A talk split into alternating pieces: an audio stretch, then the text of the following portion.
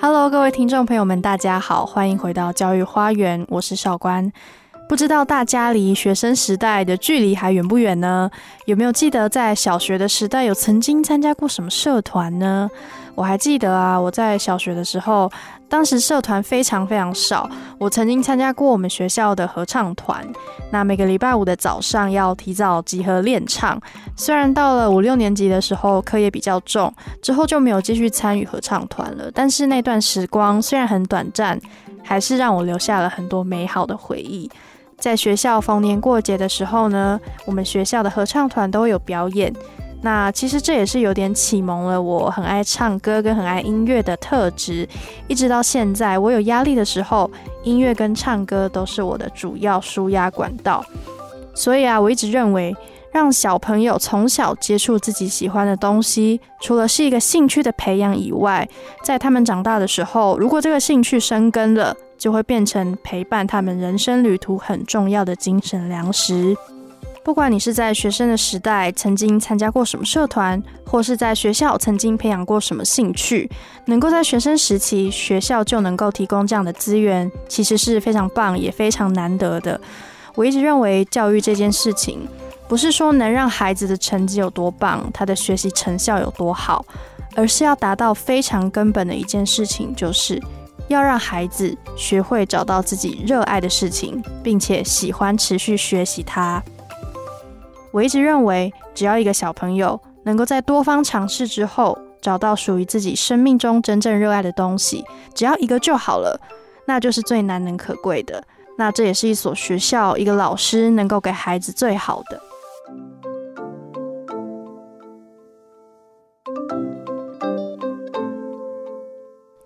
铺陈了这么多呢？今天到底要来讲哪一所学校呢？这间学校很特别，全校总共有二十四个社团哦。二十四个社团是一个非常大量的数字。除了师资跟学校的资源要到位，孩子也要愿意学、喜欢学。更何况这所学校的社团可以说是包罗万象。当初我跟采访团队去学校采访的时候，看到了一些社团，连我自己都非常想加入。那这到底是哪一所学校呢？就是位在南投中心新村的光荣国小。教育花园，绿色隧道里的花园小学，南投县光荣国小。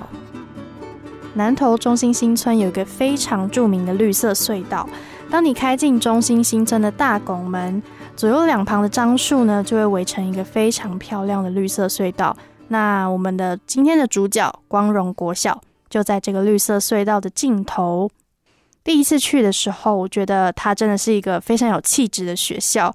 中心新村是一个很大的旧眷村的一个社区，在眷村里面，旁边还有绿色隧道，就很像闯入了某一个平行时空一样。那今天光荣国小的第一集，我们一样邀请到了光荣国小的校长。这位校长的名字也非常特别，叫做沈春木校长。春天的春，树木的木。不止学校有气质，校长也很有气质哦。让我们先来欢迎沈校长。哎，各位台中古典音乐台的听众们，大家好，我是南投县中心新村光荣国小校长沈春木。春木校长好，在光荣国小这样子的小学当校长，内心感觉就受到净化一样哦。请问春木校长，您觉得光荣国小？对你来说是一个怎么样的学校呢？您的治校的愿景是什么吗？那光荣国小是很美丽的一个校园哈，因为花园城市中心新村里面的幸福小学光荣国小。那会想再回到光荣国小，因为跟光荣国小有一份情缘。然后回到光荣校国小的时候嘞，我在思考思考了两三个月哈，这学校的愿景，怎么样的愿景是最符合光荣国小的？那时候我就思考出人文光荣、生态光荣，还有美学光荣。人文光荣就希望孩子是每个孩子都是小绅士、小淑女。那生态光荣，我们希望每个孩子有多元的能力，然后多元的社团，然后挥洒自己的多元潜潜在能力。那美学光荣，我们希望孩子喜欢唱歌、喜欢画画，美丽的校园孕育孩子美丽的气质，所以人文光荣、生态光荣、美学光荣就这样构思出来。那我们的 slogan 是成为一位光荣的学生，因为光荣国小之前也是非常辉煌的一所学校，所以我期许我们的孩子不只不只是过去光荣，更是现在光荣，更期待孩子是未来光荣的学生。那因此我就思考出这样的一个 slogan，成为一位光荣的学生。那我会思考人文光荣、生态光荣、美学光荣，就需要每个孩子真的培养好的品德，那拥有好的能力。更能够拥有艺术鉴赏的能力，更能够有美学力带着走在自己的身上。那其实这几年我们慢慢建构出这些课程，一年一年越来越好，越来越棒。像我们人文光荣部分是品德的部分，我们学校有光荣赞儿童。什么是光荣赞儿童？爱清洁有礼貌，守规矩有秩序，只要他的品德非常好，他就可以成为那一期的光荣赞儿童。那光荣战儿童呢？每个小朋友就会像明星一样张贴到光荣的中轴廊，成为光荣战儿童的海报的明星跟主角。那我们跟在地的布朗斯面包做结合，他们做了好吃的面包跟蛋糕，送给孩子，然后校长就泡好茶，那孩子就成为校长小客人。所以这个是我们品德的部分，在人文光荣品德部分的努力。那另外呢，我们学校在语文、英语文也都非常棒，也都顶呱呱。像在一百零八年度，南投县阅读量最多的孩子，全县有八位孩子，那光荣国小就占了六位，然后接受县长的表扬颁奖，哦，还到县政府吃欧式自助餐。那可见的，我们光荣国小的阅读的成果非常的。辉煌，然后老师很认真的推动阅读，我们志工很热在当阅读志工，因此孩子的阅读量非常非常的高。我们还有一个小朋友是目前阅读量快两千五百本，哦，累计起来两千五百本，占了全国中年级大概是前三名，哦，因此我们人文光荣的部分其实陆陆续续的推动。那另外我们学校。哦，也有自己的语文补充教材。哦，那我们早上时间也有英语听力时间，所以其实学校的课程就是扣紧我们的愿景，逐步去实施，而且越做越好。那我们在一零七年度也引进了我们人文茶学课程，哦，也是我们建立老师来指导我们孩子，哦，学茶道，从茶道中静心，涵养自己，专注，并学会感恩。所以，人文光荣的课程其实一年一年到位，一年一年精彩。那么，期待每个孩子就是光荣的小绅士、小淑女，每个孩子语文、英文一级棒，每个孩子涵养跟气质，从人文的课程中学会沉淀，学会感恩，学会帮助他人，这是我们人文光荣的一个愿景及目标。那我在呃有点好奇的是，生态光荣这个部分是不是其实跟在中心新村这样子的环境也是有点关系的？诶，少官非常的有智慧哈，所以那时候我思考到生态光荣，就是因为中心新村这么美丽的环境哦，应该是全台湾独一无二的。然后这么丰富的环境，然后这美丽的生态环境，因此我们思考到生态光荣。其实生态光荣这个生呢，就是生命、生活，哦，然后一个潜在的一个自然环境的一个意识。那生态光荣，我们希望孩子打造出的孩子，就是一个好奇探索，甚至充满想象力。那另外呢，孩子不管是动的、静的，都能够展现出最优质的光荣国小的学生。因此，我们学校在生态生态光荣部分。诶，最大的优势就是我们周遭就是美丽的中心新村。那么有全中心新村最美丽的绿色隧道就在光荣国小的校门口。那我们常常有拍婚纱照啊，哦，还有人游客在那边拍照。然后我们周围的环境这么美，那另外我们又营造美丽的光荣校园。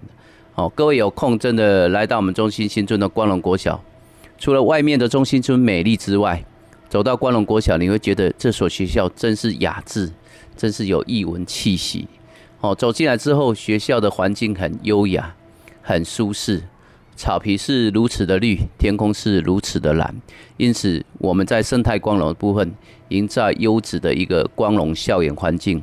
另外呢，我们为什么称称为生态光荣？我们学校之前真的有猫头鹰，还有菱角鸮，哇，甚至一次还产下三三只的小只的菱角鸮。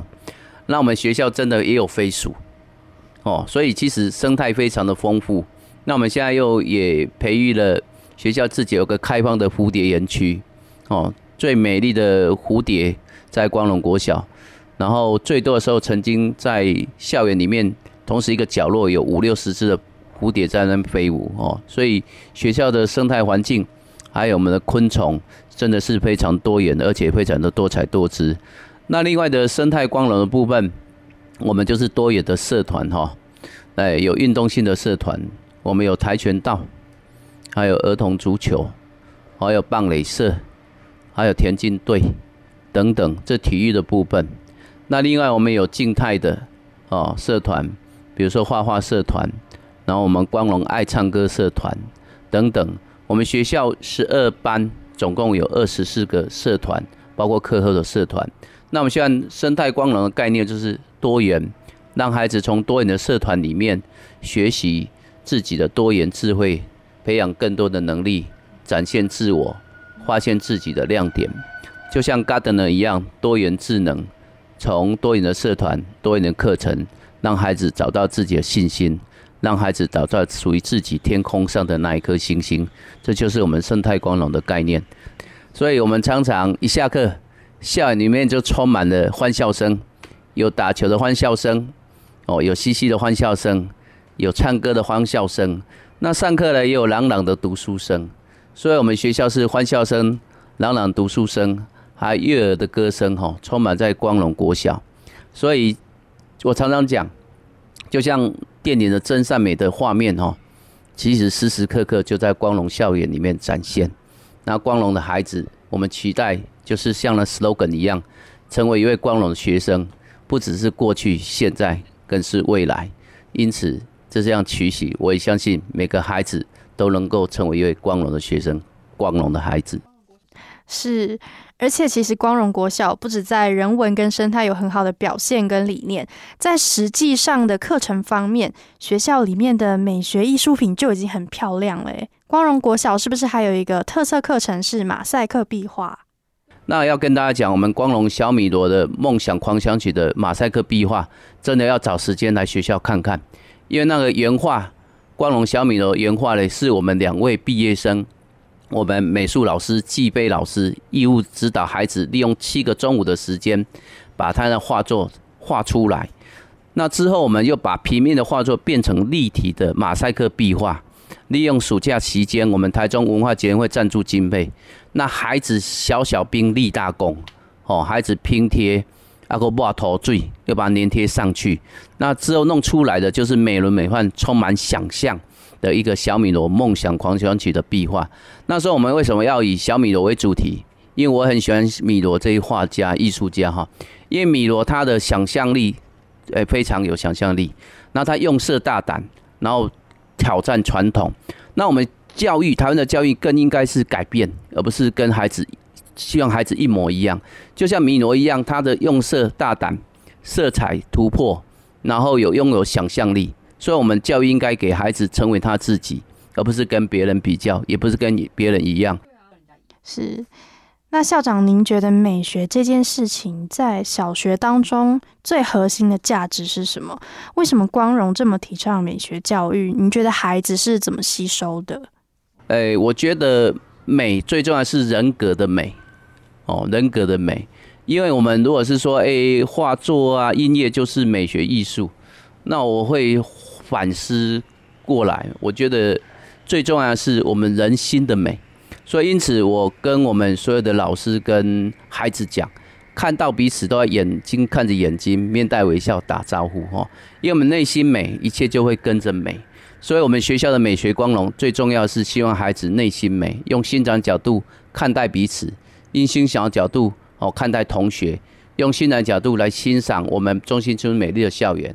哦，用欣赏角度来看待我们爸爸妈妈还有我们所有互动的好朋友们。哦，所以美学光荣，其实最重要就是希望孩子的人心的美。是非常同意春木校长所说的，人心的美确实是最重要的。期待光荣国小能够保有这样子美丽的初心，持续在学校带着孩子继续来努力。非常谢谢沈春木校长的分享。下一集的节目会由光荣国小的林红新主任来跟大家谈谈光荣国小的特色社团哦，千万不要错过。听众朋友们，学生的时代是参加什么社团呢？可以在下面的留言区跟我们互动哦。希望今天的这一集教育花园能够让你回忆起学生时代的美好。如果你喜欢我们的节目，记得按下订阅“教育花园”，或是可以上古典音乐台 FM 九七点七的脸书。如果你是用 Apple Podcast 收听的朋友，也可以直接留言在下面，给我们更好的回馈。有什么问题都可以上我们的脸书粉丝团，或者可以留言在 Podcast 里面，要记得给我们五星的回馈哦。那最后呢，也想要请你帮我们把教育花园分享给你身边的朋友跟家人。希望我们一起可以创造出更好、品质更高的 Podcast。谢谢你的收听，跟上脚步，看见教育花园的百花齐放。我们下次再见。